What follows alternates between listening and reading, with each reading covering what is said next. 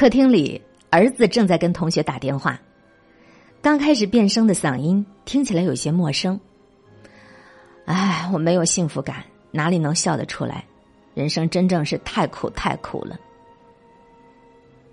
他的这语句落入我的耳里，正在阳台收衣服的我顿时就打了个寒战。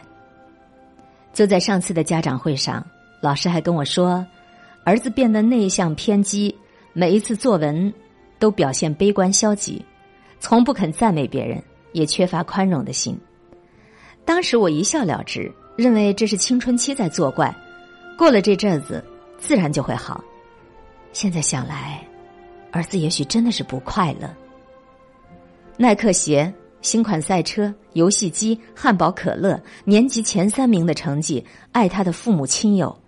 如果他拥有这些都不叫幸福，那么他想要的幸福是什么样子的呢？晚餐桌上，我终于忍不住跟他聊这个话题。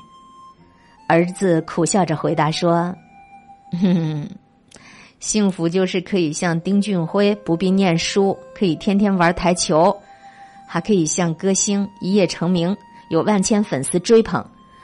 啊，幸福还是可以用两块钱买彩票中两千万的大奖，妈妈从此都不必辛苦劳碌了。”我忍不住瞠目结舌，他想要的这些个幸福，大约只有上帝才能成全得了。电话里，我对着丈夫大发牢骚，抱怨目前的媒体对孩子的不良影响，也抱怨他常年在外，什么都帮不了我。丈夫在电话里笑着说：“我倒觉得咱儿子那话儿听上去很耳熟啊，仿佛是谁在家里头说过似的，经常说。”我突然反应过来，这样的话正是我的口头禅呢。近一两年来。下班后我就进门，苦着脸奔厨房。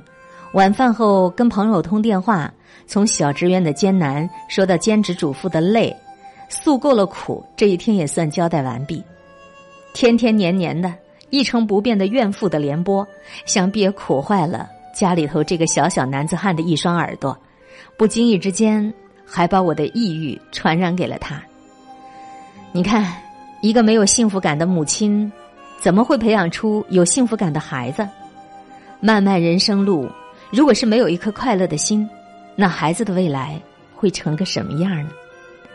内疚啊，强烈的内疚直奔到我的心头。如果时光可以再重来，我无论如何也不会再做那个怨妇的母亲。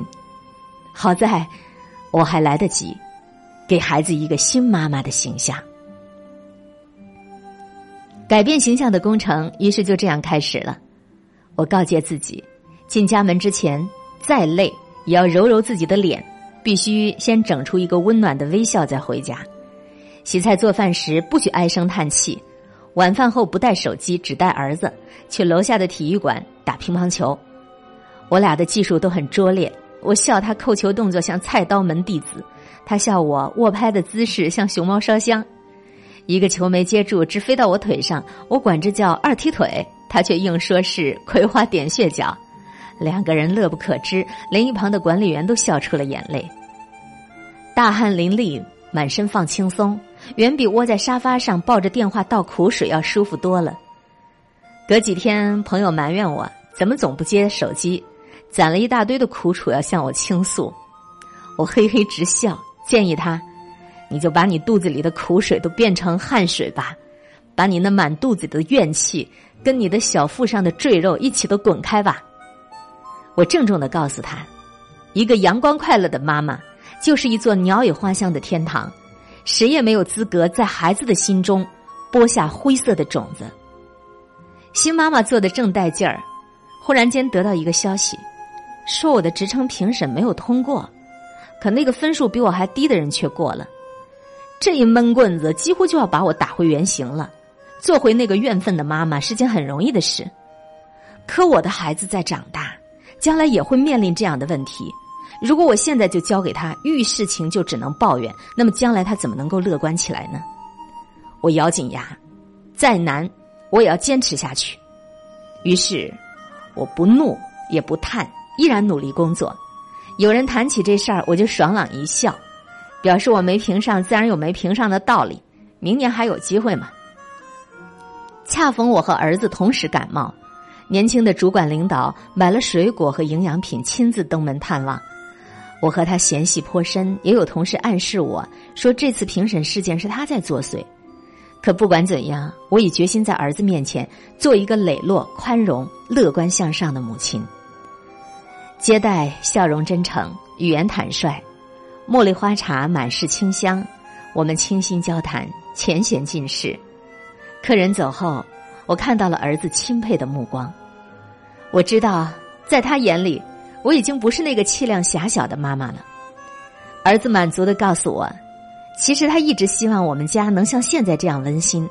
从前最恐怖的就是听我诉苦，像被迫吸二手烟一样的头晕胸闷。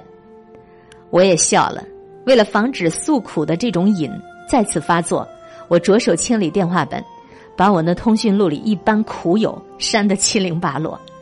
如果再有人来骚扰，我便诚恳的告知：一生一世只有一儿或一女，天天让孩子看自己的苦瓜脸、听苦经，哪里还会生得出幸福感？苦海无边啊！快快回头是岸吧！儿子听着大乐，直冲我做鬼脸。怎么样？